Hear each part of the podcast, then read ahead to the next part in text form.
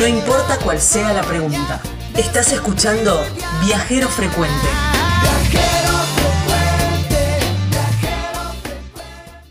Bueno, ¿dónde nos vamos ahora, Gabriela? Ahora nos vamos para el lado de la cordillera, porque mm, viste que te contaba cuando dabas el número de teléfono, se contactó con nosotros Betina y me contó Ah, que, eh, bueno, ella nos escucha y mm, que eh, trabaja, eh, tiene en un lugar una, eh, un establecimiento que mm, es de olivares.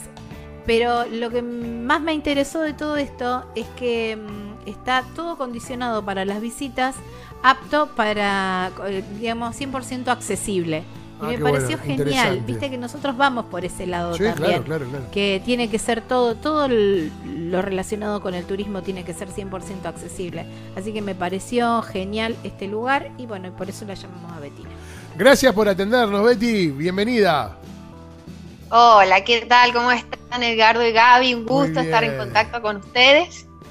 Yo les voy a plantear otro, eh, otro escenario. Les voy a, los voy a llevar por un campo que está, eh, Ay, es una plantación de olivos, Ay, en donde podemos tener sol casi los 365 Ah, días claro. del año, respirar aire puro. Ay, qué lindo. Y además de eso, hacer todo el circuito accesible, o sea, eh, todo el circuito eh, con- eh, para personas con discapacidad y no solamente para personas con discapacidad, para personas, las mamás que van con los cochecitos, para las- los Claro, abuelos, todos claro. pueden hacer el circuito sin ningún tipo de eh, inconveniente. Así que bueno, los invito para y, que, y conocer el que proceso. vengan. y conocer- Ahora nos vamos a acercar hacia la, hacia la cordillera. Y conocer el proceso que tiene eh, este, el, el oliva, ¿no?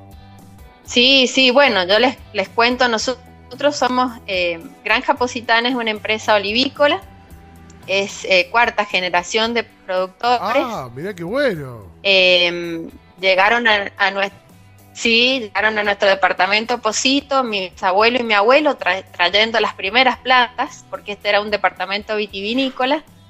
Y, y- y bueno, eh, ellos decidieron eh, trabajar con la- el olivo, que era el, el árbol que conocían de su madre patria, y trajeron las primeras plantas acá, así es que en el ingreso de nuestro establecimiento van a encontrar unas herramientas que son del 1900, que son con las primeras que empezaron a trabajar ellos.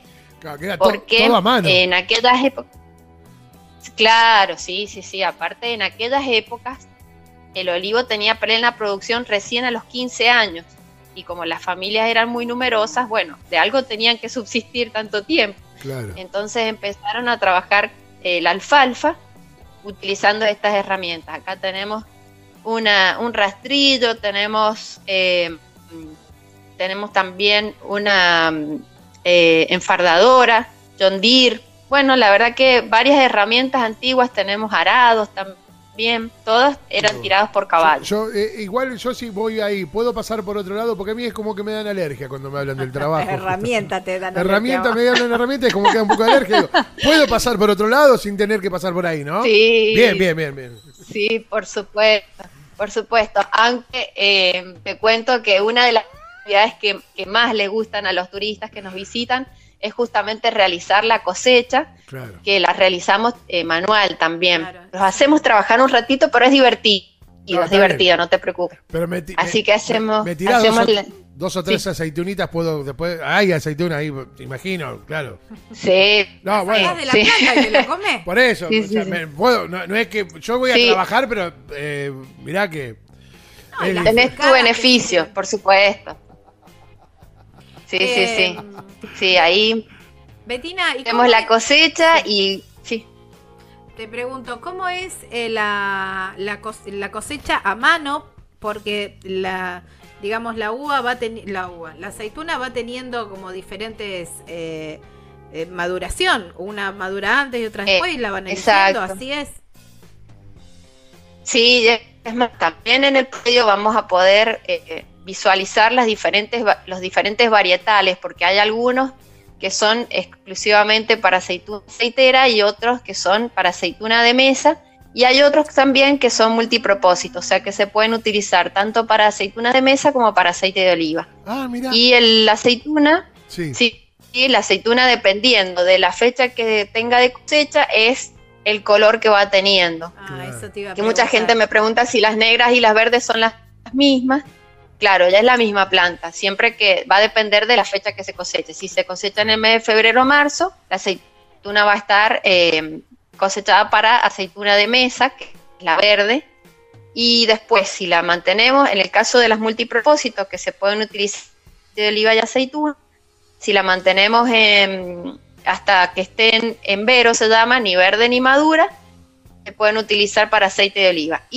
Mira. la mantenemos más tiempo en la planta hasta Sí. que ya eh, negras, se cosechan y se dejan secar al sol con sal y es un proceso totalmente natural, que son las aceitunas que nosotros comercializamos, las hace mi padre, son aceitunas naturales, artesanales, sin ningún proceso químico, son las tipo griegas. Eh, ¿Esas son más gorditas? Claro, mientras más tiempo dejes la aceituna en la planta es como que sigue creciendo el producto. Y después ya tenés una aceituna más grande y más, y más negra, por supuesto. Eh, hay algunas personas, te cuento, que si nos visitan en el mes de mayo o junio se animan a probar la aceituna de la planta que ya no es tan amarga. Pero igual, por supuesto, al no tener el proceso de la sal, eh, se sienten un poquito amargas. Eh, claro. verdes, realmente yo no, no aconsejo a que la prueben, pero bueno, por ahí tengo algunos valientes que, que se animan. Pero es muy amarga la aceituna verde porque, bueno, no Sí, tiene sí, sí, sí, eh, elaboración todavía. sí. Ah, son ricas las aceitunas. Así que bueno, La aceituna para la picada, les para todo. Es riquísimo. Sí, querés contarnos, por favor. Sí, les, lo que les quería, sí, sí, las aceitunas son muy ricas. eh, em, nosotros eh, hacemos, como comentaba, la cosecha manual, entonces les comentamos a los turistas eh, cómo es el proceso. Tenemos las escaleras que utilizamos normalmente para la cosecha, con los cuales también hemos hecho unos morrales, que son unos bolsitos que se ponen al costado del cuerpo para poder juntar las aceitunas. Entonces así baja, la persona junta, eh, cosecha las aceitunas, las va depositando en el morral, después baja y deja las aceitunas en el cajón y así sucesivamente. Tenemos una escalera, eh, eh, la normal que, utiliza, que se utiliza siempre para la cosecha y además hemos eh, realizado otra pequeña para los niños, porque a los niños también les encanta la actividad. Así que ellos también pueden cosechar y en el caso de que quieran llevarse las aceitunas, se las pueden llevar también. La verdad que es un momento muy, muy divertido mm, y bueno, y que muchas veces a las personas les llama la atención porque son actividades que no son frecuentes. Así que es muy, muy simpático el, el momento. Imagino que sí. ¿Y cómo sigue la elaboración de, de la u, de la uy, la tengo con la uva, con de la Eh, de la aceituna? Sos vinera vinera.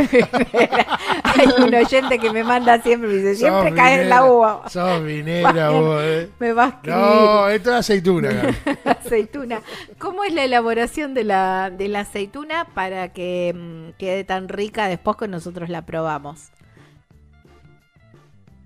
Y bueno, eso tiene, requiere de un proceso eh, de un tiempo que va en, en salmuera, hay que dejarla en salmuera para que vaya perdiendo su sabor amargo. En el caso de la aceituna verde, pero en el caso de la aceituna negra, es como les decía, la, madura, la aceituna se madura en la planta, se deja secar al sol con sal y luego le pasamos con de aceite de oliva. Entonces es un Ah. proceso totalmente natural. Claro, Eh, claro. así como eh, también les quería comentar, por las dudas, ya que veo que, que te gusta el vino, eh, también es una zona vitivinícola, como te comentaba. forma que me hace. Así que bueno, No eh, enfrente tenemos una bodega. Andá, que va a haber vino, Gabriela. Andá, que- andá tranquila Sí, que va a haber. Sí, Qué bárbaro, ¿viste? No, Las sí, cosas nada. que se dicen de No, mí. está Y- bien, está bien. nue- nuestro departamento Posito es un departamento vitivinícola, así es que Sí. Acá podés encontrar eh, muchas legumbres, tomates, cebolla, es- espárragos y también eh, una de las plantaciones más importantes de pistacho. sí. También Ah, nosotros somos productores de almendras. Tenemos almendras, uh. meses. Escuchá. ¿y, y uno me puedo quedar a vivir un año ahí por ahí cerca? Pero Por supuesto. trabajar. Esto. Bueno, sí, pero, Sí, pero- por supuesto. qué lindo todo lo que tiene. Sí. Siempre son bienvenidos. Y, te va a parecer raro. va estamos hablando de comida ya de por sí, pero te voy a preguntar, ¿qué es lo si voy para tus pagos ahí a Positos? ¿Qué es lo que no puedo dejar de probar que sea regional? Obviamente las aceitunas eso de- de- descartado, pero o qué comida preparás o qué comidas típicas hay de, de tu región. Bueno, acá nosotros hemos eh, realizado también eh, en nuestro establecimiento, tenemos un, es- un espacio que es un, un salón en donde, bueno, el, el nombre es Centro de Interpretación del Aceite de Oliva, en donde hacemos degustaciones, catas, que ya les voy a comentar después sobre la cata divertida. Y bueno, lo que hacemos eh, con espectáculos también es la punta de espalda de la llama, que Ah. es Claro, un corte de carne que lleva, sí, sí, un corte de carne que lleva la forma del mapa de San Juan y es típico de, de acá, de, de nuestra provincia. ¿Y cómo es lo de la cata Eh, divertida? Realmente es muy rico. Bueno, y lo de la cata divertida es una actividad que hemos creado para toda la familia. Eh, no- normalmente nosotros eh, recibimos grupos familiares en, en su mayoría, así que hemos creado una eh, actividad en donde se, va, se hace una degustación de varios tipos de aceites de oliva, algunos que no están en buenas condiciones, y eh, también eh, nuestro aceite para degustar y para que el turista conozca Claro. cómo eh, pues puede diferenciar podrido, un buen dice. producto del que no lo es. Claro, pues esto está Claro, podrido, sí. lo, lo escupe el turista, ¿qué hace? No, Claro, por ahí lo que van a encontrar es que está eh, oxidado, está, se ha enranciado Ah. el aceite. Tiene eh, un Pero- enemigo que es el, el más importante, que es el calor o el sol. Ah. Eh, Pero entonces es muy importante que, sí, No digo, lo que se divierte Sí. son ustedes viéndole las caras a los turistas, que deben hacer la cara de como mordiendo limón. Claro, sí. En realidad el aceite de oliva por ahí se siente un poco rancio, pero no, no es tan desagradable. No, Eh, una, una consulta que me hacía una, una persona que es muy importante es que eh, na- más allá de que el aceite de oliva esté eh, vencido, nosotros por, por eh, protocolo, de acuerdo al Código Alimentario Nacional, tenemos un tiempo en donde se puede comercializar el producto que son dos años solamente, pero el aceite de oliva tiene la particularidad de que aunque esté vencido, nunca va a producir eh, consecuencias graves para la salud Claro. nosotros vamos a percibirlo como que está rancio, pero no se va a morir nadie por consumir aceite de oliva Claro, que claro. Esté Claro, en malas sí, condiciones. enfermarse, o Exacto. sentirse mal. bueno, claro. tírele su pregunta, Gabriela, que- para el final, de cuál debe ser el rincón de luz. Sí. bueno, no sé para qué me dijiste. que- ¿Ya la hiciste vos? No, no, No. Betina, ahí en San Juan, ahí en Positos, ¿cuál es ese lugarcito que, mm, que muy caro a tus afectos, pero que quieras compartir con nosotros para que cuando vayamos podamos visitarlo?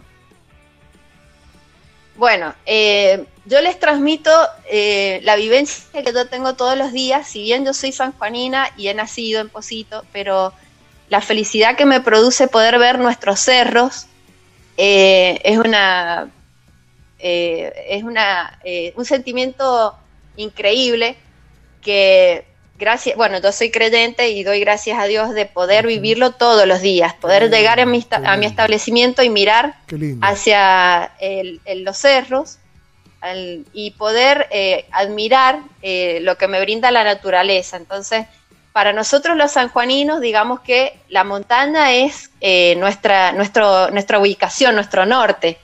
Nosotros sabemos que al oeste tenemos eh, eh, las montañas, tenemos la cordillera. Y por ahí si nos llevan a otro lugar, como que nos perdemos, nos desorientamos, porque siempre necesitamos la ubicación de las montañas Claro, para saber bueno. nuestros puntos cardinales. Así que mm, olivos y, y Hermoso. montaña sería, eh, serían mis amores. Hermoso, hermoso lo que nos contás. Agradecer tu tiempo, Betty, gracias por, por estar y, y ojalá podamos estar cuando todo esto pase eh, haciendo viajeros frecuentes desde allí. Bueno, la verdad que sería un gusto, un gusto, un gusto pero enorme recibirlos.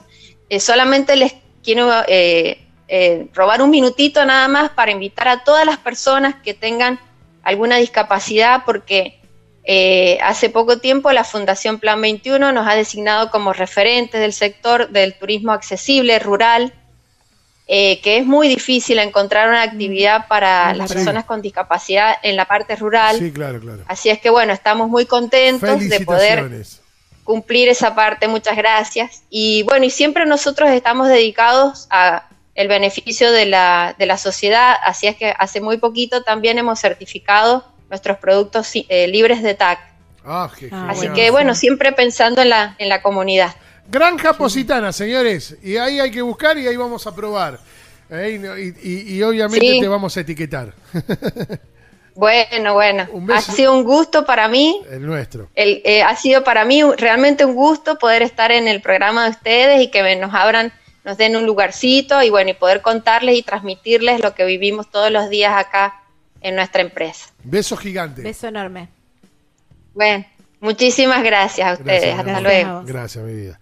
Bueno, Betty, con ella hablábamos. Betina, Betina de la Granja Sí, Positana, sí, sí. uno de nuestros eh, recorridas artesanales, ¿no? En este caso viene por lo, por lo rural. Estás escuchando Viajero Frecuente. Encontranos en Facebook como Viajero Frecuente Radio, en Twitter arroba Viajero Radio, en Instagram Viajero Frecuente Radio. Vamos a viajar, si no es ahora, ¿cuándo? ¿Cuándo?